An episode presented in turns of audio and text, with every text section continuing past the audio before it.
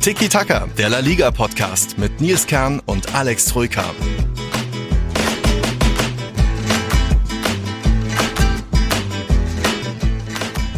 Moin, moin, ihr Landre. Ach nee, halt, das war die falsche Stadt. Wie geht's so eine Begrüßung in Berlin? Ach ja, hast du mal einen Euro? In diesem Sinne, Tag nicht vom Alex, sondern an den Alex.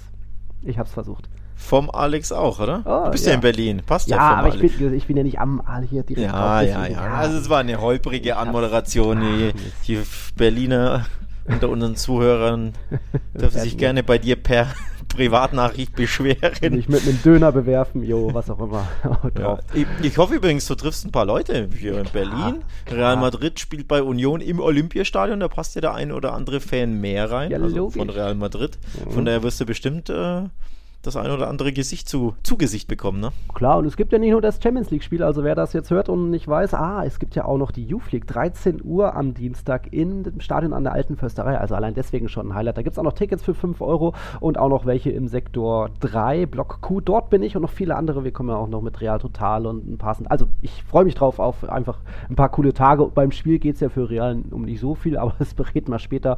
Aber ja, äh, könnte eine nette Zeit werden hier in Madrid, äh, was in Madrid, in Berlin natürlich. Und wir haben, Ola Todos, auch ein paar knorkige Themen, wie man hier sagt. Wir hatten die Copa del Rey, wir hatten den Transfer oder noch nicht von Brian Zaragoza. Champions League ist jetzt natürlich noch nicht jeder hat Platz 1 sicher wie Real Madrid. Ähm, es gab noch keine Trainerwechsel, also in Cadiz ist Sergio noch da, wird das wohl auch bleiben. Garitano und Almeria scheinbar auch, Benitez sowieso. Mal gucken, was noch mit äh, Alonso und Sevilla passiert. Da haben wir heute ein paar Themen, natürlich den FC Girona und vorab muss ich noch sagen, sollte es hier ein bisschen ab und zu mal rauschen, zu hören sein, ja, dann tut es mir leid, ich bin hier im Airbnb. Ähm, das ist nicht immer die optimale Gru Grundvoraussetzung, aber ich glaube, Alex, bisher geht's, oder? Ich hoffe, der Ton geht. Bei dir weiß man eh nie, ja. aber das, das spanische Brummen, das höre ich jetzt zum Beispiel nicht. Ja, aber der nur, Ton weil ich die Hand schon wieder drauf habe. Ja. ja, der Ton ist natürlich ein bisschen anders, ein bisschen halliger. Du bist halt nicht in den Kernstudios, ja, wo der Ton immer sehr, sehr gut ist. Aber ich glaube, das wird schon. Also in Deutschland ist das Internet, glaube ich, auch stabiler. Hoffentlich. In, in, Berlin vielleicht auch. Ja, bestimmt. War schon irgendwie ganz, was heißt witzig, wenn man hier ankommt und irgendwie gleich hört man überall durchsagen, Vorsicht vor Taschendieben, oh, der Zug musste repariert werden, bisschen Verspätung. Also ja, Berlin in a nutshell gefühlt wie, aber äh, ich bin gut da und habe auch schon die ersten Videos aufgenommen und alles schon online auch auf unserem TikTok-Kanal von Real Total. Also da wird es noch mehr anzuschauen geben, nicht nur morgen am Spieltag, heute Abend ist ja auch noch PK und Training. Deswegen haben wir den Podcast hier jetzt so reingequetscht in den Montagnachmittag. Keine Sorge, wir werden da jetzt nicht durchspurten. Wir haben zum Beispiel auch noch eine Frage vom Simon bekommen rund um den FC Girona. Das alles dann später. Ich würde aber mal sagen, Alex, wir fangen nochmal an mit der letzten Woche. Dort war ja Barca Real, hatten spielfrei, genauso auch Atletico und Osasuna. Die anderen waren aber in der Copa del Rey im Einsatz, außer natürlich Granada, die sind disqualifiziert worden. Und welche Clubs haben diese zweite Vorrunde nicht überstanden? Zwei andere Krisenclubs, die auch mitten im Abstiegskampf sind, die sind nicht im 16. Finale. Das ist der FC Cadiz, 1 zu 2 Niederlage gegen Arandina, ein Viertligist, und äh, Almeria, eine 0-1 Niederlage gegen auch einen Viertligisten Barbastro. Und da wird es jetzt dann insofern spannend, weil die vier Supercopa-Clubs haben bisher noch aussetzen dürfen, wie das so üblich ist. In der nächsten Runde sind sie dabei dabei. Die wird auch am Dienstag, am 12. Dezember ausgelost und da gibt es noch sechs mögliche Gegner für eben, die, also es gibt noch sechs Teams, die nicht in der ersten oder zweiten Liga sind. Die werden dann diesen vier Teams erstmal zugelost und da sind ein paar also ein großer interessanter Name dabei, da hoffe ich drauf, das wäre nämlich das Wochenende vom so 6. Januar rum. Äh, du, du weißt es wahrscheinlich noch nicht, aber was ich gar nicht auf dem Schirm hatte, die spielen ja mittlerweile dritte Liga und vielleicht klingelt es da jetzt bei dir. Ein cooler Club, dritte Liga, könnte Barca Real zugelost werden? Du warst schon da. Ich war schon da. Ja. Ich wollte ich wollt jetzt blind Deportivo sagen, aber ich glaube, oh. die sind ausgeschieden, weil du gesagt hast, cooler Club und dritte ja. Liga und so. Dachte ich, jetzt kommt irgendwas Besonderes und das wäre ausgeschieden. Aber die sind ausgeschieden mhm. und ich war schon da. Mhm. Moment, Moment, Moment, Moment. Ja. Hospitalet ist es nicht, die sind nicht dabei. Die sind, ja, die sind auch nur vierte Liga, oder? Egal. Ja, ja, die sind nur vierte oder fünfte sogar. Ja. Wo war ich denn bei einem Drittel? Oh, mein Hirn, ey. Ich, hat, ich muss mich äh, entschuldigen, ich hatte Weihnachtsfeier am Samstag. Zwei Stück Fußballverein. Zwei Stück am Wochenende, aber nur die eine war richtig schlimm. Ich musste taktieren. Oh, Und äh, die ging auch sehr lange. Also ich glaube, das war für mich eine boah, 14 Stunden Weihnachtsfeier oder so. Man merkt Und deswegen, ich habe noch Nachwehen, ja, ja, mein Hirn ist noch nicht ganz entstaubt. Ähm, Wie konntest oh, du denn vergessen, wo du letztes Jahr warst, wenn auch nur kurz? Aber es hat zu Ah, ich hab's, ich hab's. Ich, Moment, ich hab halt länger gebraucht, um nachzudenken. Äh, der FC Malaga ist ja. Drittligist, da war ich. Eine coole Truppe, mhm. ein cooles Städtchen. Mhm. Von daher wird Malaga wahrscheinlich auf dem Zettel stehen. Genau, die sind weitergekommen. Stehen als Los da unter den anderen Drittligisten, genauso wie CD Lugo, Castellón und die Unionistas de Salamanca. Und als Viertligisten bleiben dann noch eben Barbastro und Arandina. Also die können uns zugelost werden und ja, ich hätte da schon Lust mal, endlich mal nach Malaga zu fahren. Es hat sich ja die letzten Jahre nicht so angeboten angeboten. Da gab es nicht mehr so viele Duelle mit Real Madrid. Aber schauen wir mal, was das gibt. Du hättest, würdest du die auch als Wunschlos nehmen und dann überlegen, gibt es ja Direktflüge ab Nürnberg? Oder sagst du, ach nee, Anfang Januar? Wunschlos, naja, wunschlos habe ich jetzt keins in der dritten Liga generell. Ähm, ja, Hauptsache, Bar Hauptsache Barca blamiert sich nicht, egal wo, ne? ja. da die Gefahr ist ja auch da, muss man ja ehrlich sein. Ähm, so gut läuft es ja nicht, von daher wunschlos. Ähm, ich finde es grundsätzlich cool, also ich wiederhole das ja turnusmäßig hier in jeder Folge, in der wir über den äh, spanischen Pokal reden. Ich finde es generell cool, dass die unterklassigen Teams durchgängig Heimrechte haben. Also sobald ein Zweit- oder Dritt- oder Viertligist auf einen Erstligisten trifft, darf er immer zu Hause ran. Völlig egal, ob das Barca Real ist oder so. Das finde ich generell cool. Von daher habe ich da keinen Wunsch los, weil man weiß ja, man wird auswärts spielen. Aber ich finde es einfach sehr, sehr nice, dass dann zum Beispiel, sollte dein Wunsch los Malaga kommen, dass sie nicht ins Bernabeu müssen, müssen sondern dass die wirklich ihr Heimspiel bekommen. Dadurch, ähm, ja, hat dieser Pokal A nochmal mehr Charme. B hat die kleine Mannschaft etwas größere Chancen, äh, weiterzukommen. Es ist ein stimmungsvolleres Spiel. Es ist das Spiel des Jahres für viele Viertligisten, Drittligisten. Von daher, das finde ich ganz cool. Also abgesehen, unabhängig vom Wunschlos, finde ich das einfach eine coole, coole äh, Handlung des Ganzen ja, das ist schon mal klar. Ist ja auch so eine der wenigen guten Sachen, die ihn Luis Rubiales gemacht hat, eben diese Rückspiele zu entfernen, außer im Halbfinale natürlich. Das ist da, gab es schon einige Überraschungen, da ist auch Real auch athletisch schon mal früher ausgeschieden. Und ich sage auch immer ehrlich, ich wäre auch nicht traurig, wenn Real jetzt dieses Jahr nicht wieder bis ins Halbfinale, Finale durchmarschiert, denn einfach durch diesen dünnen Kader, meinetwegen kommt, fliegt im 16. oder im Achtelfinale raus, ähm, dann Hauptsache nicht komplett blamieren irgendwie gegen den Viertligisten, aber wenn es dann das ausgibt gegen den Zweitligisten, mein Gott, dann hat man dafür ein paar englische Wochen weniger in diesem Januar und Februar. Aber schauen wir mal. Ja, ich hatte angesprochen, Cadiz und äh, Almeria hatten sich blamiert, mehr oder weniger. Bei Cadiz war das super schwierig. Falls ihr da irgendwie Bilder, Videos gesehen habt, dann werdet ihr euch gewundert haben, was das für eine Sportart war. Es war nicht Wasserball, es war wirklich Fußball, denn der Platz war komplett eigentlich unter Wasser. Hat mich gewundert, dass sie überhaupt gespielt haben. Und in dieser Regenschlacht hat Cadiz eben verloren. Und klar wird es da irgendwo jetzt auch langsam mal eng für Trainer Sergio, der die Mannschaft ja jetzt zweimal vor dem Abstieg bewahrt hat und aktuell steht man wieder da unten drin, 17. Platz, also der letzte vor der Abstiegszone. Aber wir wissen ja, Cadiz ist da ein besonderer Verein, auch letztes Jahr durchweg Abstiegskampf. Sie haben an ihrem Trainer festgehalten, sind da ja irgendwo na, was heißt andere Mentalität, aber man setzt da eher auf die Kontinuität, auf das Vertrauen. Äh, aber die, was ich so mitbekomme, das bisschen, äh, den paar Leuten, die ich folge, gibt es auch immer mehr Gegenstimmen oder die einen Trainerwechsel fordern. Jetzt nach dem Pokal aus ist das schwierig, weil es wie gesagt auch andere Gründe hatte. Und am Wochenende waren sie ja dem Sieg nahe dran, haben lange gegen Osasuna geführt. Am Ende kriegen sie noch so einen, naja, Elfmeter 1-1 kassiert. Aber ja, irgendwie ihre Punkte sammeln sie, aber sind jetzt auch schon seit Ewigkeiten ohne Sieg. Du denkst aber auch nicht, dass da jetzt noch was passiert vor Weihnachten oder in Cadiz. Äh, 13 Spiele sind es übrigens ohne Sieg, also das ist schon eine, eine heftige, ähm, heftige Serie, wenn man äh, das Pokalspiel in der ersten Runde ausklammert. Oder war das Pokal? Nee, das war ein Freundschaftsspiel.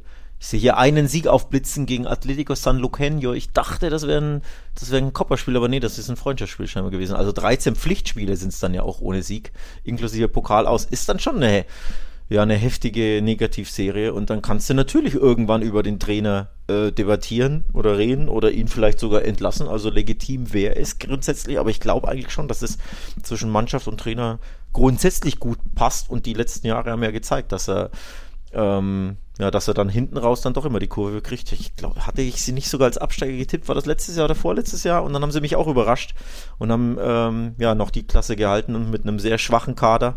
Dieses Jahr hast du sie getippt mit Valencia und Alaves. Ja, aber ich glaube, ich habe es auch letztes Jahr quasi während der Saison so gesagt, ah nee, die werden dann absteigen und dann haben sie es auch geschafft. Haben sie, haben sie nicht auswärts irgendwie bei Osasuna gewonnen oder irgendwas? Ich weiß es schon gar nicht mehr. Aber auf jeden Fall will ich darauf hinaus, dass ich ähm, Sergio grundsätzlich das schon zutraue, dass da noch die Punkte zu holen. Aber nach so einer ja, nach so einem Negativlauf würde es natürlich nicht überraschen, wenn jetzt die Siege ausbleiben sollten in den nächsten, was sind es, zwei Ligaspielen für, äh, vor, äh, vor der Winterpause, vor Weihnachten, dass man dann vielleicht an Weihnachten sagt, wir versuchen es mit einem anderen Coach. Ob das die richtige Wahl ist, denn das Thema Coaches hatten wir in der letzten Folge. Da gibt es nicht so viele, die so viel Hoffnung verbreiten oder so einen großen Namen haben, dass du sagst, boah, mit dem wird es auf jeden Fall besser. Von daher bin ich mir nicht sicher, ob Cardis das machen sollte. Ja, ist immer schwieriges Thema, klar. Aber man, es gibt ja auch andere Beispiele, wo man merkt, diese Negativspirale muss man irgendwie trennen. Und zumindest bei Union Berlin zum Beispiel gab es ja jetzt unter neuen Trainer schon einen Unentschieden, einen, einen Sieg direkt, direkt in Anführungszeichen von dem her. Mal gucken, was da passiert. Eher wahrscheinlich wird da was in Almeria vielleicht passieren, denn dort war es dann eher schon eine Blamage, wo du unter normalen Bedingungen bei einem Viertligisten 0-1 verloren hattest.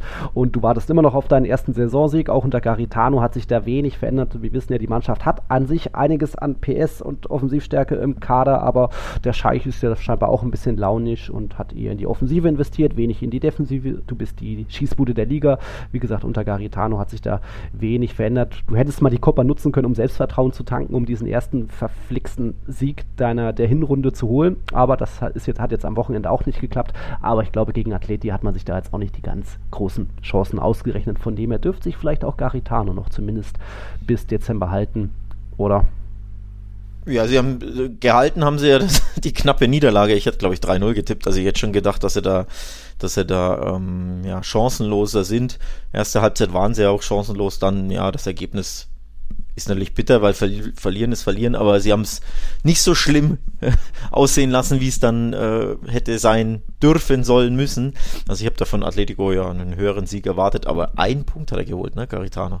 Das ist schon ein bisschen sehr, sehr dünn. Von daher, man merkt das schon. Ich erwarte den ein oder anderen Trainerwechsel rund um Weihnachten. Ähm, Cardis vielleicht eher weniger, bei Almeria schon sehr stark. Und wenn du weiter zu einem anderen Krisenclub willst, uh, ähm, beim FC das ist die Überleitung zum FC Sevilla. Okay. Da erwarte ich ihn ehrlich gesagt, wenn nicht dann doch noch einiges passiert in den nächsten zwei Spielen, ähm, oder drei Spielen sind es ja, weil sie ja in der Champions League ran dürfen, ähm, da erwarte ich dann tatsächlich auch unterm Weihnachtsbaum den Trainerwechsel, denn Niederlage bei Mallorca mit 0 zu 1 sieht immer düsterer für Diego Alonso aus und auch der kam ja erst im Herbst und seitdem geht es ja nur noch bergab.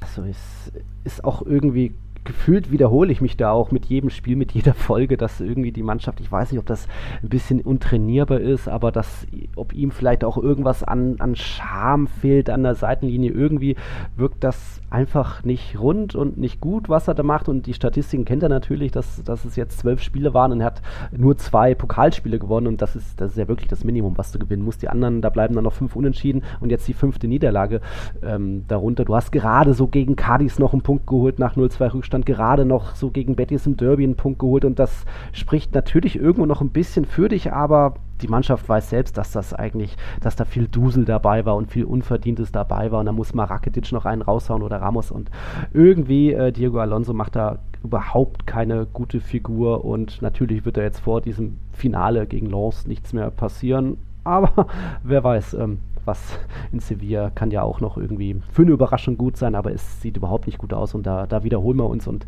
ich überlege, ob wir die Folge irgendwie nennen in Girona rockt und Sevilla schockt, weil das ist wirklich erschreckend, wie, oder schockierend einfach, wie, wie Sevilla da teilweise auftritt, was da an, an Feuer fehlt und ich sage immer wieder, das ist eine alte, eingerostete, satte Mannschaft, wo wenig Impulse kommen, wenig Ideen sind, wenig Talente.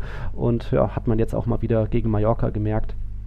Ähm, auch wenn auch wenn ich sagen muss, es hätte eigentlich auch 1-1 ausgehen müssen, denn falls du es gesehen hast, es gab ja da noch das 1-1, was Pedrosa erzielt hat, wo dann Enesiri, also sein, Kollege, reingelaufen ist und dann kam der Ball, geht so an den Ellenbogen, wird dann mehr oder weniger entscheidend ins Tor abgefälscht. Und dann ist es wohl diese harte Regel von wegen, wenn der Ball abgefälscht über Hand ins Tor geht, dann ist es halt kein Tor. Aber das war schon auch eine sehr harte Handspielregel und ich glaube, Agide von Mallorca hat danach auch gesagt, er hätte sich darüber auch enorm aufgeregt, weil natürlich hat da Enesiri keine, keine, keine Absicht dran. Er legt den, der Arm war nicht mal angelegt, der, der geht ja weg, weil er, weil er läuft. Und dann, also viel Pech auch dabei. Und trotzdem war da auch nicht viel mehr drin für Sevilla, oder?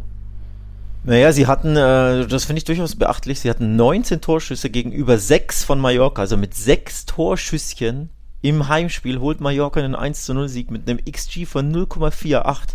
Aber das eigentlich Erschreckende ist ja nicht nur, dass du 0-1 verlierst, sondern dass du als Sevilla 19 Schüsse hast und daraus keine einzige Großchance kreieren kannst und nur selbst einen XG von 0,6 mit 19 Schüssen. Also nicht die allergrößten Torchancen. Du hast natürlich aus allen Lagen gefeuert, aber vor allem, ich glaube, zehn Weitschüsse waren da oder so. Also das spricht natürlich auch wieder für Verzweiflung und für keine Ideen haben, wie man den Abwehrriegel von Mallorca knackt. Man weiß das. Vor allem zu Hause sind die so unbequem, wenn die mal führen, ne? Dann ist es ganz, ganz schwer, dieses Bollwerk zu knacken. Ich hatte ihnen eigentlich die Wochen davor immer wieder dieses 1 zu 0 im Heimspiel ähm, getippt, da kam es nie und jetzt mal wieder typisch hässlich Mallorca mit, ja, in Retafe-Manier. Ich glaube, das hatten wir ja letztes Jahr auch schon mal so thematisiert, dass sie Retafe-mäßig ihre Heimspiele dann doch ab und zu mal 1 zu 0 gewinnen. Jetzt war es mal wieder soweit, aber natürlich aus Sevilla-Sicht A, ein brutal enttäuschendes Ergebnis wieder und B, du hattest so viel mehr Ballbesitz, 66 Prozent, du hattest 19 Schüsse, was ja trotzdem nicht wenig ist, ne, in einem Auswärtsspiel, aber viel zu wenig daraus kreiert, dann natürlich auch Pech und da wieder ein abgeblockter Schuss und da wieder, ähm, ja, geht's mal daneben, aber grundsätzlich zu einfallslos. Überaltert ist ein schönes Stichwort. Ich hatte nämlich die Statistik gelesen, dass Sevilla mit einem Altersschnitt von 32 die älteste Mannschaft der Champions League ist. 32er wow. Altersschnitt. Klar, Rakitic und ja, Ramos, ne, die Navas, heben dann deinen klar. Schnitt und Navas erst recht, aber das ist schon kein gutes Zeichen. Und dann, ja, wir reden hier immer über die Trainer. Mhm. Ähm, aber da musste halt dann wirklich ein bisschen über die Kaderplanung, über die mhm. Kaderzusammensetzung, über die Transfers reden ähm, die nicht nur Monchi gemacht hat, der ist ja jetzt nicht mehr da seit Sommer, sondern auch sein Nachfolger Orta. Also von daher, ähm, ja, gibt es da, glaube ich, mehr Baustellen als nur die, die, die Trainerpersonale, die ja schon gewechselt wurde. Aber ich habe es ja angesprochen, das war ein Griff ins Klo, das, da hätte, ähm, das hätte man so verfrüht nicht machen sollen. Und jetzt werden sie, und deswegen ist das mein Tipp, werden sie unterm Weihnachtsbaum, wenn jetzt nicht dramatisch plötzlich zwei, drei Siege kommen, zwei, ähm, wird es unter dem Weihnachtsbaum wieder den den Trainerwechsel geben. Das Positive ist ja, sie haben ihre Europa League Teilnahme in der eigenen Hand. Also erst zwei Punkte in der Champions League Gruppe ist natürlich enorm enttäuschend und brutale Nackenschläge gegen Eindhoven in beiden Spielen. Aber du musst nur in Lens gewinnen und bist dann wenigstens in deiner Europa League. Allein es fehlt ein bisschen der Glaube, wenn man so die Leistung sieht und die Resultate, wie sie auch diesen einen Sieg, selbst wenn sie ihn in der Hand haben, jetzt auch wieder auswärts holen sollen. Ja. Das Weiß ich nicht. Wäre es in Sevilla, wäre das durchaus wahrscheinlicher, auch wenn Alonso ja noch keinen Heimsieg geholt hat. Aber das, da dieser zwölfte Mann-Faktor kann ja speziell auf europäischer Bühne äh, ein Faktor sein. In Lens, ich weiß nicht, ähm, hast gesagt, überaltet und mir fehlen auch die Talente da außer Kike Salas. Natürlich kommen aktuell auch sehr viel Verletzungspech bei Sevilla dazu. Also ein Bade fällt aus, Acuna fällt aus, ich glaube auch äh, Luke Bacchio verletzte und so weiter. Navas sowieso da sind schon auch einige Ausfälle, aber andere Mannschaften kriegen das auch hier und da mit guten Ergebnissen, ob das mal Real ist, mal Barca ist und so weiter. Aber also der Kader hat schon trotzdem noch einiges an individueller Qualität. Es funktioniert halt mittlerweile nicht mehr so. Es fehlt da einiges an Feuer und Zusammenhalt. Und das, wenn das der Trainer nicht mehr schafft, äh, zusammenzubringen, dann ja, ist es Weihnachten wahrscheinlich schon fast nicht zu spät, weil sie werden ja dann werden nicht absteigen, oder? Aber dann ist es Weihnachten eher höchste Zeit, da dann wieder was zu ändern. Also mal sehen. Und auch ein bisschen undankbar vielleicht für den FC Sevilla oder zumindest schwierig. Es steht jetzt endlich auch dieses Nachholspiel gegen Atletico an. Das wurde jetzt verschoben auf den 23. Dezember 16.15 Uhr. Auch schön so für die Weihnachtsplanung bei den bei Fans dieser Vereine da kommt es zu diesem Nachholspiel. Ich glaube, da hätte Sevilla gerne auch noch das weiter hinauszögern wollen, dass das Spiel irgendwann dann vielleicht im ne, Februar, März nachgeholt wird. Aber da ist es jetzt eben kurz vor Weihnachten noch so weit, wohingegen die anderen Vereine ja am 21. Dezember ihre letzten Spiele haben und dann eine fast zweiwöchige Pause haben. Also, dass ihr das schon mal gehört habt, da kommt es dann doch noch zu diesem Spiel, was ich mir ja auch schon länger wünsche, um endlich mal die, die Tabelle ein bisschen begradigt zu haben, um dann zu sehen, ob Atletico diese drei zusätzlichen Punkte hat und da noch näher dran ist an, an dem Spitzenduo. Aber ja, das soweit dazu. Hast du noch was zu Sevilla oder glaubst du an den Sieg in Lens? Ich irgendwie nicht. Ich tue mich auch schwer dran zu glauben, weil sie, ja, sie hatten ja diese, diese Mini-Matchbälle zu Hause gegen Eindhoven vergeben. Ähm, dann war ein, ein oder anderes Spiel auch dabei, wo du gedacht hast, ja, das müssen sie doch jetzt gewinnen. Und dann führen sie ja auch, also Eindhoven führten sie ja, glaube ich, sogar 2-0, aber da war irgend noch ein anderes Heimspiel, haben sie auch geführt, sah alles wunderbar aus. Und dann haben sie es auch wieder aus der Hand gegeben und ich glaube, das sind zu viele Negativerlebnisse und ähm, Lens war jetzt auch alles andere als verkehrt in dieser Gruppenphase. Also sie sind schon auch gut. Ich glaube, das Hinspiel war ja ein, ging 1 zu 1 aus. Lens hat zu Hause Arsenal geschlagen in der Saison. Also ich neige eher dazu zu sagen, der rote Faden äh, der geht so weiter im Sinne von, es wäre irgendwo schon folgerichtig, wenn sie, wenn sie es diesmal nicht mit Ach und Krach auf Rang 3 schaffen, sondern wirklich dann ja die Blamage perfekt ist und dass sie in der Gruppe, die ja eigentlich wirklich machbar sein sollte mit Lens und Eindhoven, dass sie da letzter werden. Es war folgerichtig. Man sollte sie wieder natürlich trotzdem nie abschreiben, weil Europa League können sie und in dem Fall mit einem Sieg sind sie in ihrer geliebten Europa League. Also es wäre schon irgendwo wieder stimmig, dass es dazu kommt. Aber angesichts auch jetzt der Niederlage bei Mallorca fehlt mir so ein bisschen wirklich der Glaube. Mhm, ja, also auch fast ein bisschen arrogant, wie der im Verein teilweise schon geplant wird mit Platz 3 und dann eben mit auch nur so, ich will nicht sagen lustlose Auftritte zu Beginn der Gruppenphase, aber ja, so richtig legen sie es halt auch irgendwie nie drauf an, dass sie, dass sie die Champions League lieben oder mögen. Egal. Die haben ihr kleines Finale äh, um Platz 3. Für andere Vereine geht es ja noch um Platz 1, auch wenn die anderen Vereine ja schon ihr Achtelfinale-Ticket haben. Unter anderem auch Real Sociedad. Und da kommt es jetzt zu einem richtigen Finale gegen das punktgleiche Inter Mailand in Mailand. Und da bin ich schon auch gespannt drauf, denn Real Sociedad hat in der Champions League für Furore gesorgt. Preis Mendes allen voran, der hat sich jetzt leider den Arm gebrochen, wird ausfallen. Zuletzt in der Liga sah das auch wieder ziemlich gut aus. Du hast Sevilla geschlagen, du hast jetzt auch in Villarreal, das sich auch stabilisiert hat unter Marcelino, mit 3-0 gewonnen. Und jetzt fährst du trotzdem, trotz der paar Ausfälle, äh, nach Mailand und kannst dort, wie war das, wenn sie einen Unentschieden holen, bleiben sie Erster.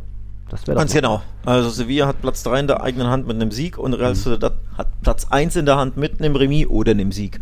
Und mhm. dieses Remis traue ich ihnen tatsächlich auch in Mailand so. Ja, Inter, ne, letztjähriger mhm. Finalist, wissen wir. Lautaro ist gut drauf. Lautaro ist brutal drauf und äh, im San Siro, da geht auch einiges für Inter, aber Real Sociedad hat mich so beeindruckt in den letzten Spielen in der Champions League. Jetzt sind Villarreal 3 zu 0 gewonnen nach einer sehr, sehr stürmischen ersten Halbzeit. Die zweite Halbzeit war ein bisschen, naja, hätte Villarreal auch ein, zwei Tore schießen können, Schrägstrich müssen. Hatte zwei Riesenchancen, glaube ich, aber 3-0 in Villarreal ist ja trotzdem nochmal eine Hausnummer, ne, mit Marcelino, dem neuen Coach, der da zurückgekehrt ist, da musste auch erstmal so hoch gewinnen. Da läuft es einfach sehr, sehr gut. Die Abwehr ist stark. Vorne finden sie sich wirklich traumhaftes Zusammenspiel teilweise. Echt guter, schöner Fußball, voller Selbstbewusstsein und es wäre auch hoch verdient, dass sie diese Gruppe gewinnen. Ähm, Im Hinspiel kann ich mich erinnern, ging es ja 1 zu 1 gegen Mailand aus. Da haben sie 84 Minuten lang dominiert. Das war ein Spiel auf ein Tor. Sie führten 1-0 und dann aus dem Nichts hat Lautaro, besagter Lautaro in der 85. das wirklich komplett unverdiente 1 zu 1 geschossen. Ähm, und jetzt auch Benfica haben sie überrollt ähm, Real Sociedad. Also es wäre hoch verdient, dass sie Erster wären. Deswegen sage ich, das schaffen sie. Unentschieden in Mailand ist auf jeden Fall drin und das traue ich ihnen zu. Ja, vor allem ist ja La Real, wir reden immer über eine Mannschaft, so junge Talente und schneller Fußball, aber die können halt auch eklig. Die können auch, ähm, das, das Zeitspiel haben sie mittlerweile auch drauf. Die können auch Fouls ziehen. Das sind die Mannschaft mit den meisten Fouls in der Liga, auch letzte Saison schon gewesen und wissen dann eben auch, wie sie das Spiel des Gegners zerstören können. Haben auch, glaube ich, erst zwei Gegentore kassiert in der Champions League-Saison. Also das spricht ja auch Bände. Dass die Abwehr gut ist, wissen wir ja. Letzt, die letzten zwei, drei Jahre war die Abwehr auch bombastisch, aber sie können eben auch verteidigen. Ihnen reicht das Remis. Ich glaube, das, das sollten sie schaffen. Oder ich traue ihnen natürlich zu. Klar kann Lautaro immer einen reinhauen, dann verlierst du 0-1. Ist auch möglich. Aber hier habe ich wesentlich mehr Selbstvertrauen in die spanische Mannschaft als bei Sevilla. Genau.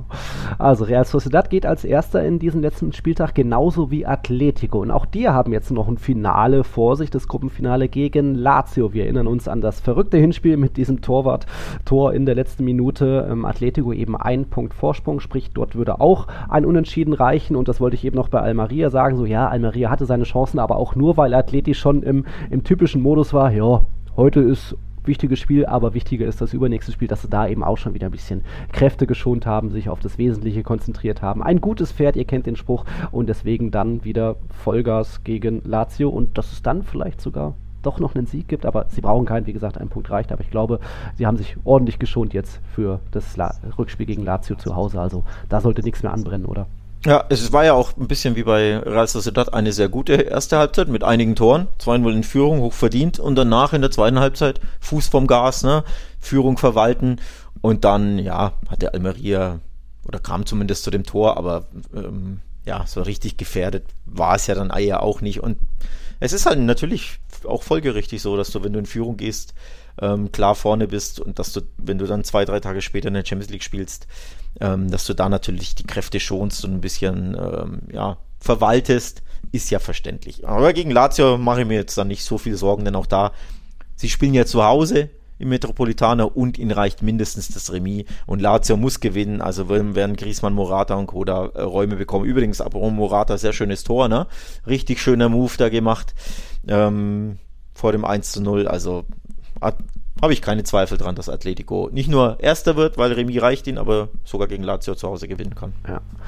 Ja, das waren die Gruppen B, D und E. Dazwischen gibt es noch die Gruppe C, auch wenn dort aus Real Madrid Sicht längst alles entschieden ist. Am fünften Spieltag wurde das Achtelfinalticket geklärt, äh, am vierten und jetzt am fünften Platz 1 gesichert. Also worum geht's jetzt gegen Union Berlin am Dienstagabend? Union kann ja immer noch mit ein bisschen kleinem Wunder durch einen Sieg äh, Platz 3 und die Europa League erreichen, wenn Braga nicht gewinnt ne äh, oder auch verliert sogar in Neapel. Mal gucken, was das gibt.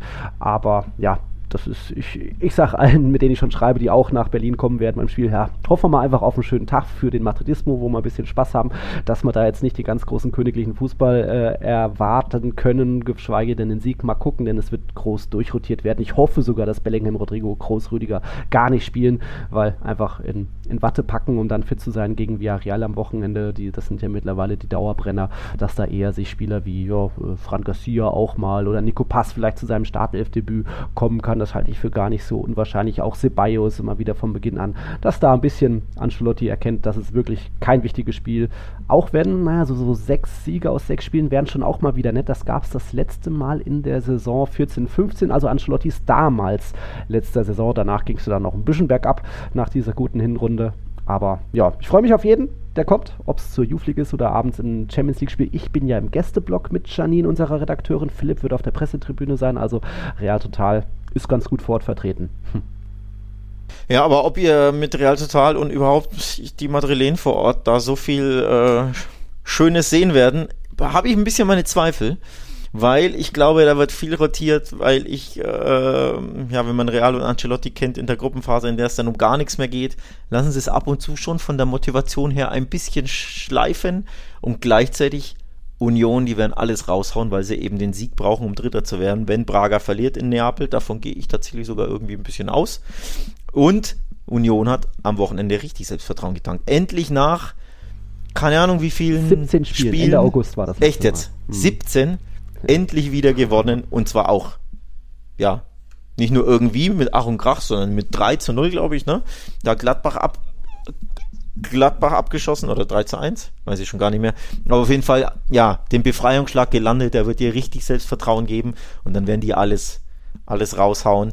Und wenn es dann real schleifen lässt und die anderen geben absolut Vollgas, dann, also ich sage jetzt nicht unbedingt, der Real verliert das, aber du weißt ja, wie es ist, ne? Wenn ein Underdog dann kommt, der ein bisschen motivierter ist und Real in einem Auswärtsspiel, da gab es in den vergangenen Jahren in der Gruppenphase schon den ein oder anderen Stolperer, ne? In Wolfsburg verloren, in Leipzig verloren, da würde sich ja, würde doch gut sich hier einreihen. Ich, ich tippe auch nur auf lange in Rückstand liegen und dann irgendwie spät noch mit der typischen königlichen Coolness und wenn sie eine Chance haben, nutzen sie die halt, dann werden noch groß und wer auch immer noch eingewechselt, dass sie dann noch zu einem 1-1 kommen. Ich gönnen ja irgendwie auch Union zumindest noch einen Punkt oder ein Erfolgserlebnis so zum im möglicherweise letzten Champions League-Spiel ihrer Vereinsgeschichte. Wer weiß, wer weiß, aber äh, es wird schon, glaube ich, trotzdem auch von der Stimmung her was Besonderes. Ähm, ich habe auch natürlich mit ein paar Kollegen hier in Berlin vor Ort geredet, so zwecks Tickets, und die meinen auch alle, bei den anderen Heimspielen war immer noch irgendwie was frei oder es kam zu einem öffentlichen Vorverkauf. Hier hat ja jetzt auch Real vom Gästeblock 3000 Tickets zurückgegeben und ähm, auch das ging alles sofort weg. Also hier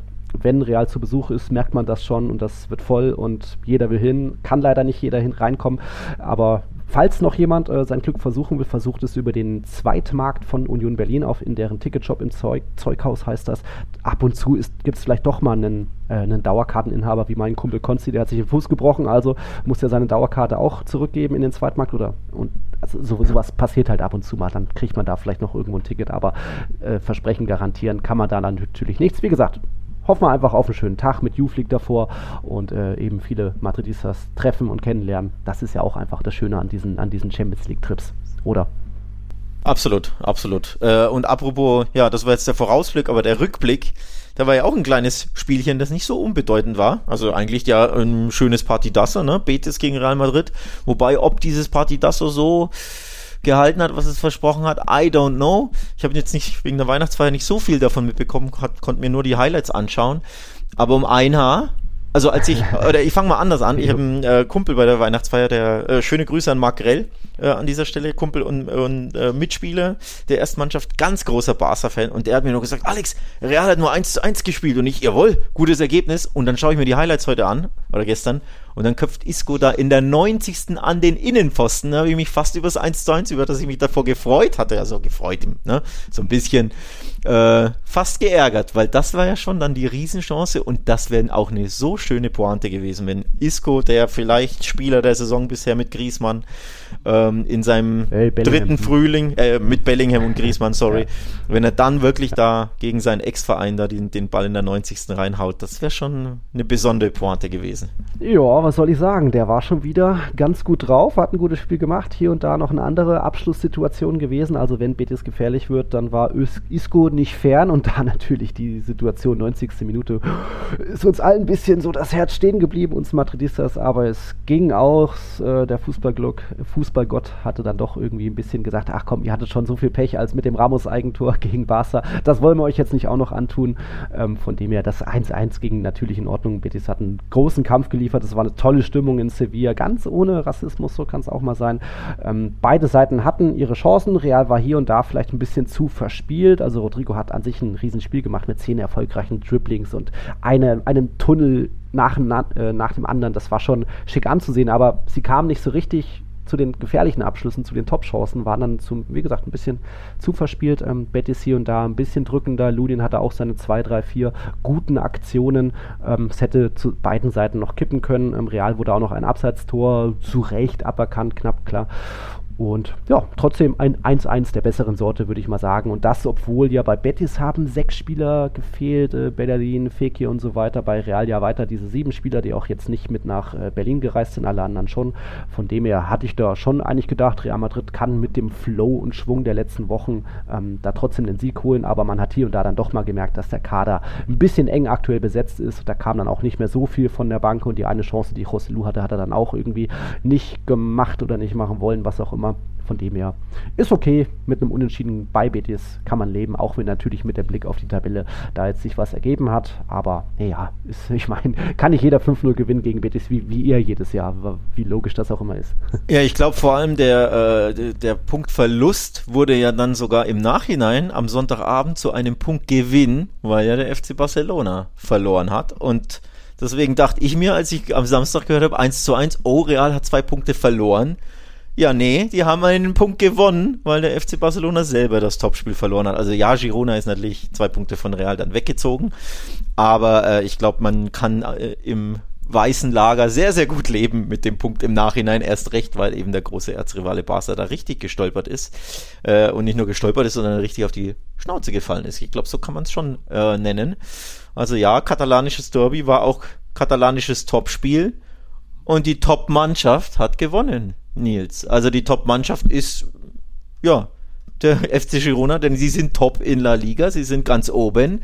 Sie haben gezeigt, dass das kein Zufall ist, dass das nicht von ungefähr kommt, sondern dass das eine richtig, richtig starke Fußballmannschaft ist. Eine sehr, sehr geco gut gecoachte Fußballmannschaft, eine Fußballmannschaft, die mit unfassbarem Selbstvertrauen spielt, also mit einer Lockerheit, so dass sie so locker sind und sogar bei Barca gewinnen. Hätte ich ihn nicht zugetraut, wow, und deswegen Hut ab vor Girona. Top-Leistung, Top-Sieg, Top-Ausrufezeichen in La Liga. Ja, also Girona rockt und das weiter und das auch in Spitzenspielen und das gegen Real Madrid, die 0-3-Niederlage, hätte ja auch ganz anders. Ja. Fußball ist kein Konjunktiv, ich weiß, aber die ersten 10, 15 Minuten habe ich auch schon ganz schön geschwitzt da oben. Also Girona ist weiter frech, du hast das Selbstvertrauen angesprochen, die sind halt echt nicht nervös oder sind weiter frech und was andere kleinere Teams schon zu Gast bei Barca oder auch zu Gast bei Real Madrid an irgendwie großen, guten Chancen ausgelassen haben, das nutzen die dann halt. Da ist echt eine Effektivität, eine, eine eingespielte Mechanismen sind dabei. Miguel Gutierrez erkennt auch einfach, auch da ist eine Lücke, dann ziehe ich einfach mit der Pike ab und mache dann das 2-1 oder was es war. Also das ist schon weiter stark, was Girona da in der Liga zaubert. Und dann kommen natürlich auch noch zwei Einwechselspieler, die dann auch noch treffen. Und äh, ein langer Ball auf Stuani klappt auch irgendwie. Der, der, gegen den hat ja nicht mal äh, Araujo das Kopfballduell gewonnen. Also ja, es ist beeindruckend, was da Girona in dieser Saison weiter zeigt, was sie auch in diesem Spiel gezeigt haben, denn vier Tore beim FC Barcelona, ich weiß gar nicht, ob ihr letzte, in der letzten Saison überhaupt vier Gegentore zu Hause hattet in der ganzen äh, Ligasaison, wahrscheinlich nicht, also stark. Wahnsinn, du hast äh, Gutierrez angesprochen, den hatte ich den nicht, glaube ich, in mein äh, so Hinrundenteam mäßig, also nicht Hinrundenteam, aber wir mhm. hatten doch so ein, so eine Team, was wäre jetzt Team? Mhm. Ohne äh, Real äh, und Barca, glaube ich. Zu, zusammengestellt in, ja. in unserer Sonderfolge war das, ne? meine ich. Irgendwie, und Hatte ich ihn da nicht als Außenverteidiger aufgestellt? Ich meine schon. Und ich fühlte mich jetzt bestätigt, boah, war der stark. Boah, war der stark. Also er hat ja, er hat ja ein wunderschönes Tor geschossen, hätte ja, glaube ich, drei haben können, ne? Also zwei Riesenchancen da vorne. Hat da richtig Alarm gemacht brutal. Zigankov war wieder stark. Dovbück richtig stark, vor allem in der Anfangsphase. Ne? Ähm, und weil du Araujo angesprochen hast, ich persönlich, und das haben sie ja gegen Atletico endlich mal gemacht, haben sie Araujo als Innenverteidiger aufgestellt und Kunde als Rechtsverteidiger. Gefällt mir persönlich viel besser so, dieses Pärchen, weil in der Saison hat ja immer Kunde innen und Araujo, wenn es sein musste, außen. Und ich war jetzt froh, dass sie endlich umgestellt haben, aber jetzt muss Kritik kommen. Ich fand Araujo zum Beispiel auch nicht gut. Ähm, hatte ganz, ganz große Probleme im Stellungsspiel gehabt. War mal letzter Mann, hat dann die Abwehr, äh, Abseitsfalle aufgehoben, weil er zu weit hinten steht und dann muss er rausrücken und dann so viel ja, glaube ich, dann das, das 1 zu 0. Ähm, hat dann auch in der einen oder anderen Situation wirklich keinen so guten Eindruck hinterlassen. Also ich lobe ja Araujo gefühlt jede Woche und finde ihn absolute Weltklasse, aber da war auch er nicht auf der Höhe und ja, Vier Gegentore gegen Girona. Die ganze Defensive war nicht auf der Höhe. Christensen endlich wieder gespielt, hat auch keinen so guten Eindruck gemacht. Kunde sieht beim vierten Tor schwach aus, finde ich, wo er da zu spät kommt mit dem Schritt und dann den Ball nicht erwischt. Ne? Ähm, also da die so gelobte Abwehr der letzten Jahre oder des letzten Jahres sah da wirklich im Kollektiv wieder überhaupt nicht gut aus und Girona macht halt weiter Girona-Dinge. Sie sind die ähm, offensivstärkste Mannschaft der Liga, die torgefährlichste das wusste man vorher, aber dass sie dann vier Tore bei Barca schießen, absolutes Wow. Ähm, wirklich ein riesen äh, Ausrufezeichen, aber Barca muss sich da auch wirklich schon fragen, warum sie so schwach verteidigt haben. Also das war ja teilweise körperlos. Und du hast ja keinen Zugriff im eigenen Drittel rund um den 16er bekommen. Das ähm, ja, hat mit Meisterschaftsdefensive gar nichts zu tun vom letzten Jahr. Und Girona hat halt die Klasse und das Selbstvertrauen, das auszunutzen und das hat man gesehen. Ja, ja, jetzt hast du dich ja fast ein bisschen verplappert. Also ich gehe mal davon aus, dass auch ein Christoph Freund oder so Tiki-Taka hört. Er wird ja gleich die Ablösesumme für einen Araujo um 10 Millionen gesenkt nach so einem Flocho-Spiel. Nein, äh, das darf auch mal ein Araujo ein schwaches Spiel haben. Er gehört ja trotzdem zu einem der besten Verteidiger. Ich fand auch ein Kunde Form 0-1 ein bisschen langsam. Warum kommt er da nicht mehr hinterher? Aber gut, äh, da, man, man hat halt auch gemerkt, da spielt eine Mannschaft, wo wirklich viel zusammen harmoniert, funktioniert, wo einer für den anderen rennt und eine Truppe mit natürlich überragenden Einzelspielern, aber so richtig ja, harmoniert halt Barca nicht so, nicht mehr so oft die letzten Wochen und das war natürlich auch gegen Real Sociedad der Fall und in vielen Spielen. Und hier gab es dann mal die Quittung dafür, weil du einen Gegner hattest, der einfach mutig weiterspielt und nicht einfach nur sagen, oh, jetzt haben wir irgendwie ein, zwei Tore Vorsprung, jetzt verteidigen wir nur, sondern weiter nochmal angreifen und dann es ist ja auch nicht nur ein, zwei Spieler dann noch in der gegnerischen Hälfte gewesen in den letzten Angriffen. Das war ja immer noch viel Nachrücken und ja, also beeindruckende Arbeit, was Mitchell da seit dem Aufstieg ähm, macht. Da ist wirklich viel gut zusammengewachsen, auch wenn gleich später nochmal ein schwierigeres Thema dazugehört. Ich würde aber noch erst bei, bei Barca bleiben. Ähm, Xavi macht halt auch weiter keine gute, glückliche Figur, aber ich weiß nicht, lächelt der überhaupt mal oder bringt der mal einen Scherz? Das ist irgendwie auch eine ziemlich düstere Wolke, die so über dem schwebt und dann redet er wieder vom Team im Aufbau und ja, klar, ist irgendwo jedes Team im Aufbau, aber ihr seid ja auch letztes Jahr Meister geworden mit klar, einem anderen Team, Busquets weg, aber hm, das, ich weiß nicht, so die guten, positiven, Hoffnung machenden Signale sendet er jetzt auch nicht aus. Naja gut, was gibt es da zu lächeln und äh, positiv zu sein nach 2-4 gegen Girona zu Hause, ne? Das ist ja, ja schon ein totaler Nackenschlag. Und, ja. und du hast davor ja die beiden Endspiele. Deswegen war ich diesmal auch bessere Dinge als zuvor. Äh, ich habe ja konservativ 1-1 gegen Athletik getippt, weil ich dachte, boah, Athletik ist halt eine richtige Hausnummer. Ähm, die schlagen sie verdient 1 0, auch wenn es hinten raus natürlich dann ein bisschen glücklich eng war, ne, mit dem Freistoß. Und dann, deswegen dachte ich, ja, da haben sie so viel Selbstvertrauen jetzt getankt in diesen beiden äh, Heimendspielen in Champions League und gegen Atleti, dass sie gegen Girona dann vielleicht schon mal eine Leistung zeigen, die äh, ja zumindest zu einem 2-1 reicht. Äh, ich glaube, war 2-1 nicht sogar mein Tipp? Ich glaube, meine schon. Und man muss natürlich ehrlicher sagen, ehrlicherweise sagen, Chancen genug hatten sie, um das zumindest irgendwie knapp zu gewinnen. 30 Torschüsse gab Barca ab, XG von 3,7. Aber eben die Defensive war das Problem. Und das ist, das haben, die haben sie nicht in, die, in den Griff bekommen. Also die Offensive von Girona, das Umschaltspiel von Girona nach den Ballverlusten Barças war einfach sehr, sehr stark und gleichzeitig Barca kein Zugriff und das ist ja auch nicht das erste Mal in der Saison. Wenn du dich daran erinnerst, an das Celta-Spiel, das er ja dann noch 3 zu 2 drehten, ne, 0 zu 2 hinten waren, da hat der Celta ja genau solche Umschaltchancen. Mit ewig viel Platz im 16er, teilweise 2 gegen 2 läufst du dann, ne, legst rüber und der hat eine riesen Abschlusschance, nur da hat Celta halt, ja, kam damit nicht ganz durch und hat hinten raus die eine oder andere Chance nicht gemacht und Girona war eiskalt, aber dieses gegen den Ball Umschaltspiel, Nachrücken nach Ballverlusten, das war erneut wieder viel zu schwach. Deswegen die Defensive ist eigentlich das Hauptproblem. Die Offensive war jetzt gar nicht so schlecht, denn wenn du 30 Mal aufs Tor schießt ähm, und vor allem aus dem 16er selber haben sie, glaube ich. Sevilla. Ja, aber die haben ja hauptsächlich von äh, außerhalb geschossen. Barca hatte im Strafraum, glaube ich, 15 der 30 Schüsse oder 18 oder so kamen im Strafraum. Ähm, also von daher, es mangelte eher nicht am Offensivspiel oder generell am Spiel mit dem Ball, sondern das Spiel gegen den Ball war wirklich viel zu schwach. Und das Komische ist ja, nachdem sie letztes Jahr so dermaßen stark gegen den Ball waren, sind sie es jetzt nicht mehr. Also vielleicht muss man wirklich über, über Busquets reden, ähm, der da natürlich fehlt als, als Schlüsselspieler gegen den Ball. Jetzt haben sie es mit De, äh, Frankie de Jong auf der 6 wieder probiert, aber ja, der ist halt eher, oder er ist besser, wenn er einen zweiten Sechser neben sich hat, der für ihn ja, mitläuft, der für ihn abräumt, wo er mehr Freiheiten hat. Wenn er der einzige Sechser ist, die Holding Six, die beschützten, abwehrbeschützende Sechs, das kann er nicht so gut, weil im Abwehrbeschützen ist er halt einfach nicht so gut. Also auch bei der, ich glaube, bei der, entweder beim Gutierrez Tor oder bei einer Chance von ihm, ich meine bei einer Chance, die knapp daneben geht, sah auch ganz, ganz schlecht aus im eigenen 16er, kommt nicht in den Zweikampf, trackt den Laufweg nicht. Also gegen den Ball war das im Mittelfeld und in der Abwehr viel zu wenig und in Girona hast du halt eine klasse Mannschaft, die das auszunutzen weiß. Ja, und dann bist du ja dann doch irgendwann beim Trainer, weil äh, ja, man weiß das vorher, wie stark die sind, man weiß vorher, dass die brutal umschalten und du kannst es nicht stoppen und du kriegst vier Stück zu Hause, dann bist du doch irgendwie beim Trainer anbelangt. Und äh, um das aufzugreifen, was du vorhin gesagt hast, ja, von wegen, wir sind ein Team im Aufbau.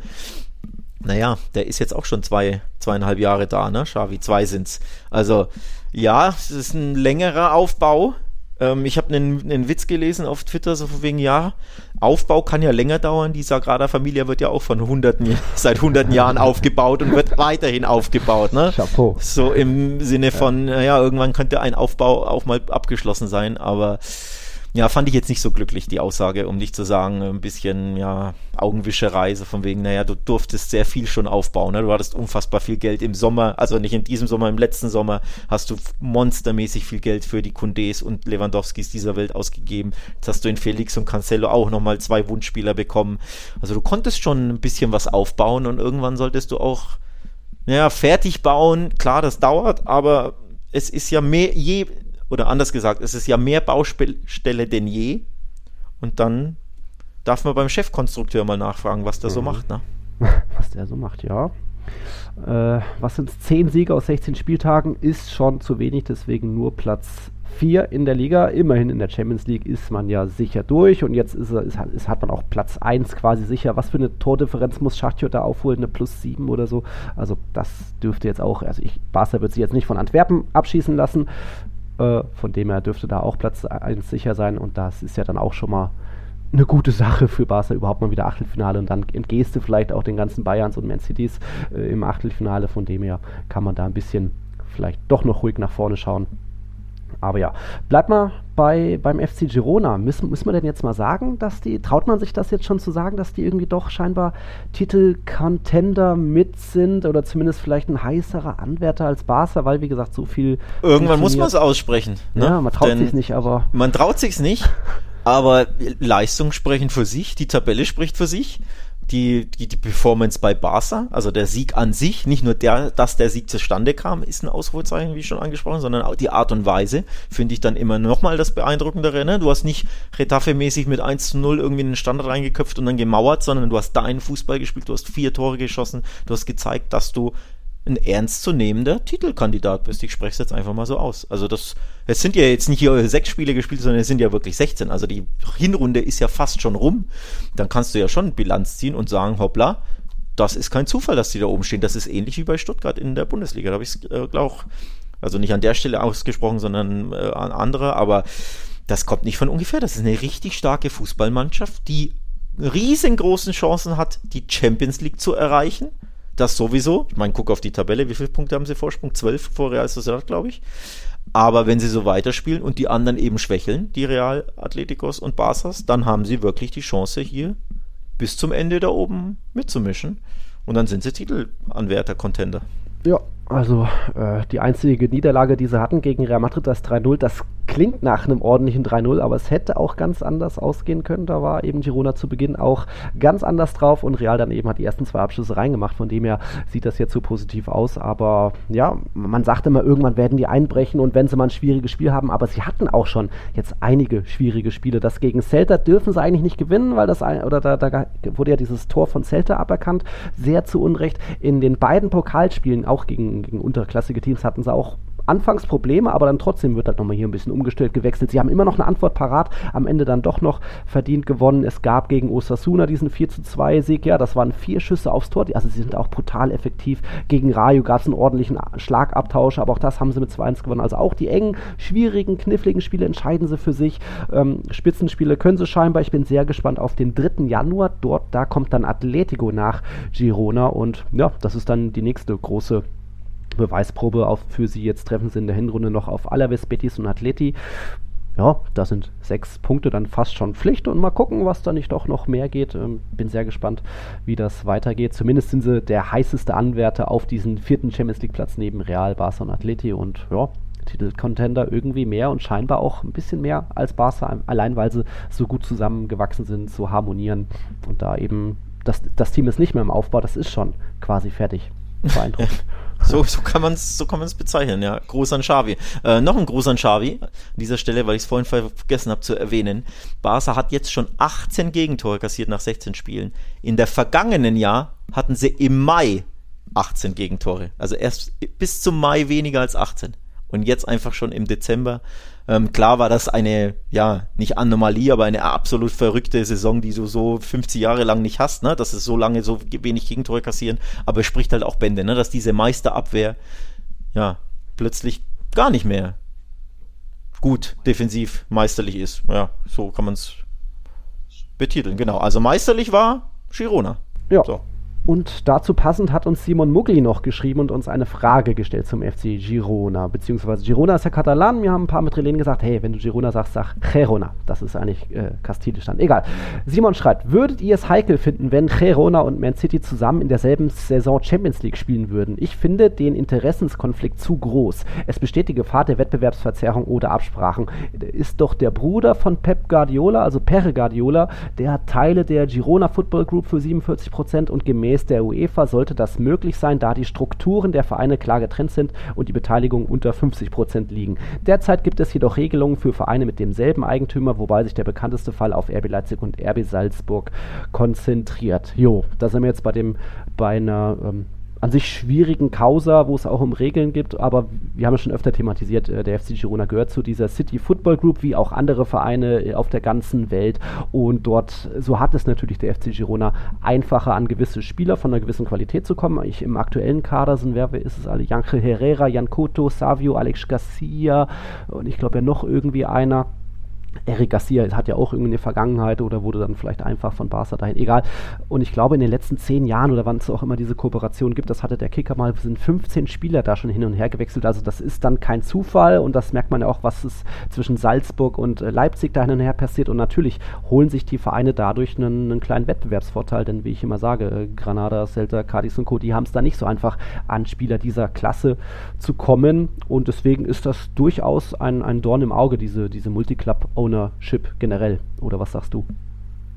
Ja, absolut. Ähm, ich habe das, äh, glaube ich, ja eh schon an, an dieser Stelle mal thematisiert, dass das äh, gute Beispiel, warum das ein großer Wettbewerbsvorteil ist und ein Nachteil natürlich für andere, äh, was Girona da macht mit mit der äh, City Football Group, dass man das am Beispiel äh, Jan Kuto runterbrechen konnte. Der war, ich glaube 20 2020 war das Sommer 2020, da, äh, oder ja doch, Sommer 2020 war auch der FC Barcelona an ihm dran. Da spielte er bei Curitiba in ba Brasilien, war ein Top-Talent auf Rechtsaußen. Man weiß ja, Barca hatte lange Jahre große Probleme, einen vernünftigen Rechtsverteidiger zu finden oder Außenverteidiger generell. Und dann wollten sie Jan Kuto und das äh, Angebot, das ihm auch vorlag, war von Manchester City. Die haben ihn dann verpflichtet und ihn an Girona ausgeliehen. Also Man City kauft ihn und verschenkt ihn an den Schwesterclub Girona. Und so wird auch ein äh, großer FC Barcelona zum Beispiel ausge, ausgestochen. Und das hat dann natürlich ein, ich muss es einfach immer wieder sagen, ne? ein Geschmäckle oder das ist halt einfach nicht der Klassiker. Das ist halt einfach nicht sauber, ja, dass, äh, dass Girona so an solche Spieler kommt, die sie sonst einfach nicht kriegen können. Sie könnten ihn natürlich trotzdem ausleihen von Man City, aber dass Man City ihn kauft und an ihren Schwesterclub dann abgibt, ähm, zu ja, welchen Terms auch immer, das ist halt einfach nicht sauber und deswegen allein an diesem Beispiel Jan Kuto, weil der jetzt eben gar Barca gespielt äh, gegen Barca gespielt hat und ja auch wieder gut war, zeigt es das eben auf, äh, wie man da ja einfach ein bisschen unlauteren Wettbewerb betreibt, dass das äh, nicht sauber ist und dass das natürlich immer wieder mit reinspielt, wenn wir äh, über Girona sprechen müssen und dass auch das in meinem Hinterkopf ist, so sehr ich mich darüber freuen wollen würde, dass ein kleiner Verein La Liga aufmischt, ne?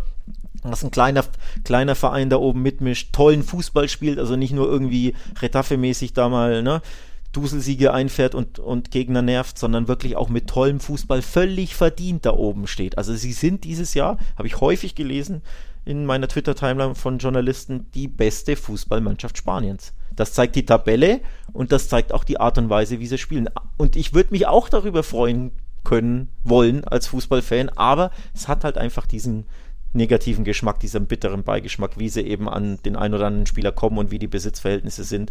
Und deswegen, ja, wird das immer bleiben, dieser bittere Beigeschmack, ja, finde ich. Es verdient auf keinen Fall das Wort Märchen, so wie es bei Leicester damals war. Die sind ja auch noch direkt aufgestiegen, also da ein bisschen was anderes. Du hast Koto angesprochen. Ein anderes Beispiel wäre Savio. Der wurde von der von Troyes in Frankreich gekauft, gehört auch zur City Group. Der hat dort nie ein Spiel gemacht, wurde dann direkt verliehen nach, nach Eindhoven und jetzt mittlerweile zum FC Girona. Also da merkt man schon, da ist dann auch ist dann irgendwo auch das Thema Menschenhandel dabei oder zumindest ist es einfach äh, viel Verschachereien, sodass es für manche Vereine einfach ist, an solche Spieler zu kommen und das ist eben dieser Wettbewerbsvorteil. Und dieses Multi-Club-Ownership, was ja Simon auch generell anspricht, ist auch ein Dorn im Auge, weil das auch immer mehr Vereine haben. Also ich glaube, Milan und Toulouse gehören zu einem, einem, einem Unternehmen irgendwie aus den USA. Aston Villa hat irgendeinen portugiesischen Club. Dann gibt es natürlich das äh, RB-Netzwerk. Red Bull ist da das größte und jetzt versucht auch Chelsea irgend so eine, so eine eine Blue Group oder sowas aufzubauen, so als haben sich da Man City als Beispiel genommen, da gehört schon Racing Straßburg dazu, glaube ich. Also es gibt da immer mehr, unter anderem ist ja auch bei dieser, wo ich gerade in Berlin bin, Hertha BSC gehört ja zu diesen 777 Partners, wie die heißen. Unter anderem gehört da auch äh, der FC Sevilla dazu, teilweise mit Anteilen, auch Genua, Lüttich, also das wird schon immer mehr zur Sache und äh, natürlich spielen die jetzt noch nicht alle in der Champions League parallel gleichzeitig, aber wenn das irgendwo die Tendenz oder es müssen ja nicht mal Girona und Man City in der gleichen Champions League spielen Saison, aber du merkst ja trotzdem, dass du, dass dadurch ähm, gewisse Vorteile für diese Vereine entstehen. Und ja, man würde sich wünschen, dass die UEFA da so entschieden vorgeht, wie vielleicht gegen die Super League-Pläne. Aber im Endeffekt macht die UEFA dagegen genauso viel wie gegen das Thema mit diesem Einreiseverbot für Gästefans, wie es ja bei Eintracht Frankfurt schon war letzte Saison. Das ist ja auch irgendwie weiter. Ich glaube, jetzt war bei Ajax irgendwas mal egal.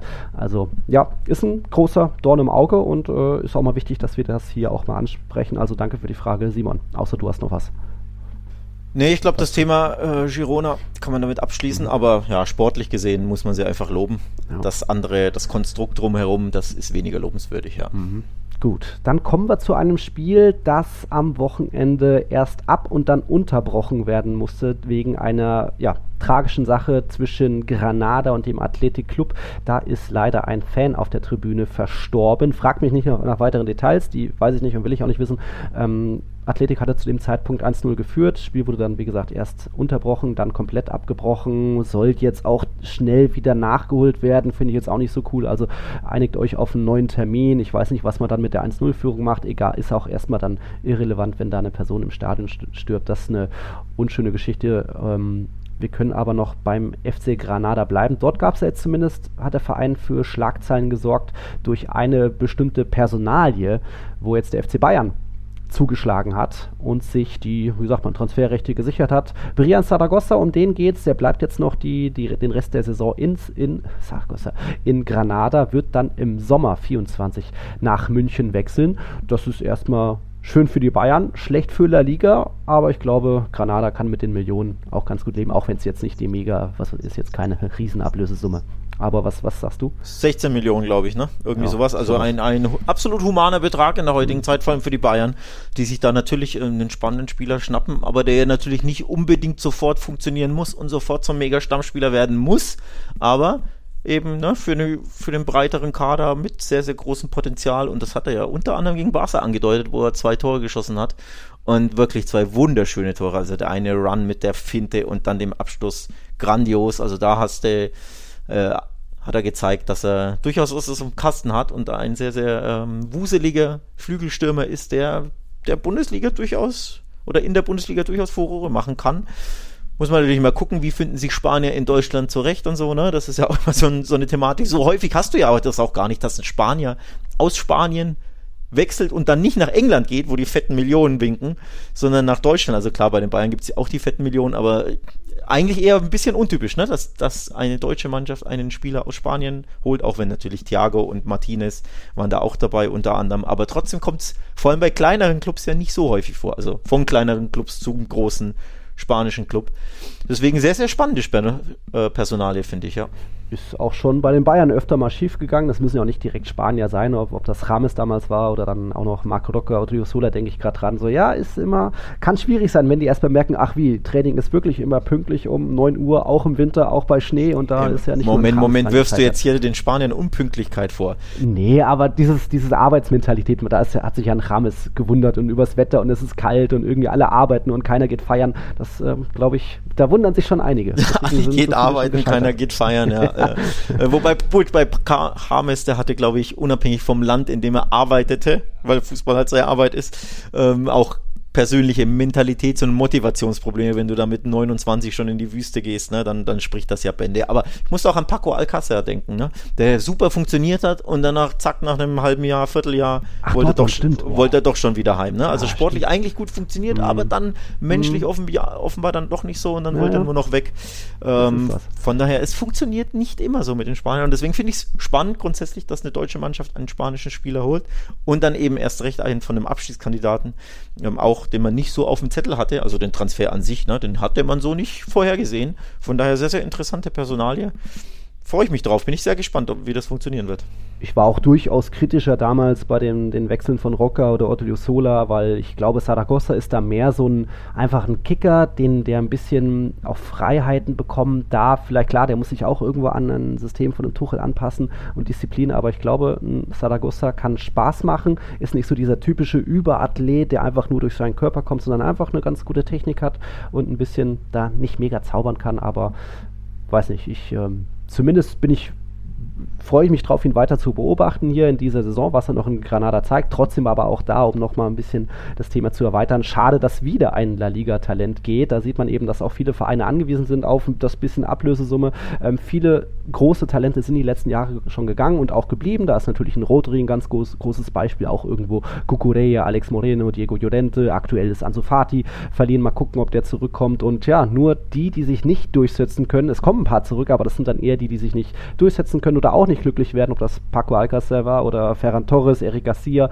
vielleicht nicht so mega happy gewesen oder dann eben äh, dem, dem Lockruf eines an, anderen Vereins nachgegeben. Also ich weiß nicht, ob das immer so gut ist. Wir reden immer darüber, La Liga hat kaum noch Talente und zu viele Allstars und ja, jetzt geht da wieder der Nächste, der auch schon Nationalspieler geworden ist.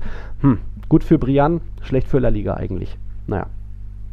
Ähm, soweit dazu. Äh, jetzt gucke ich nochmal, was wir noch bei den Tipps haben. Es gab ja ein paar, die tatsächlich auch auf Girona-Sieg getippt haben, muss ich nochmal sagen. Unter anderem hier der Tipper Meske und Club. Interessant, genauso auch Marvin und äh, RP Plus. Also da schon mal Respekt für den Tipp. Äh, erster ist aktuell, oder Spieltagssieger ist aktuell Paddy, auch wenn noch zwei Spiele ausstehen. Wie gesagt, Granada Athletik natürlich und Rayo gegen Celta am Montagabend. Erster weiter Marco, obwohl der nur vier Punkte geholt hat. Und trotzdem bleibt er noch erster, auch krass, weil ich dachte schon, ich habe einen schlechten Spieltag mit acht Pünktchen, aber er bleibt Erster mit vier. Ja, Chapeau dafür. Ähm, hast du noch was zum Abschluss? Nee, ich wäre dann auch durch, so wie Barca durch ist. Gut, dann kann ich gegen Girona. ähm, dir viel Spaß in Berlin natürlich, ne? Ja. Triff viele Leute, mach ein paar Selfies, äh, Aufkleber verkleben. Wehe, du hast wieder keine dabei, bin ich stinksauer. Ja? Ist dabei, ist dabei. Sticky Tucker, Hashtag ja. Sticky Tucker. Gilt natürlich auch an alle Zuhörerinnen und Hörer. Wenn ihr so einen Sticker habt, erstens leiert den Nils an, dass er euch welche gibt und zweitens markiert unser und euer Revier bitte mit den Stickern, ja? Würde ich mich drüber freuen. Schauen wir mal. Vielleicht heute schon Abschlusstraining PK im Olympiastadion. Folgt uns überall auf Social Media. Hasta logo! Tiki Taka, der La Liga Podcast mit Nils Kern und Alex Troika. Euch gefällt, was ihr hört? Dann unterstützt den Podcast unter www.patreon.com slash tiki Podcast.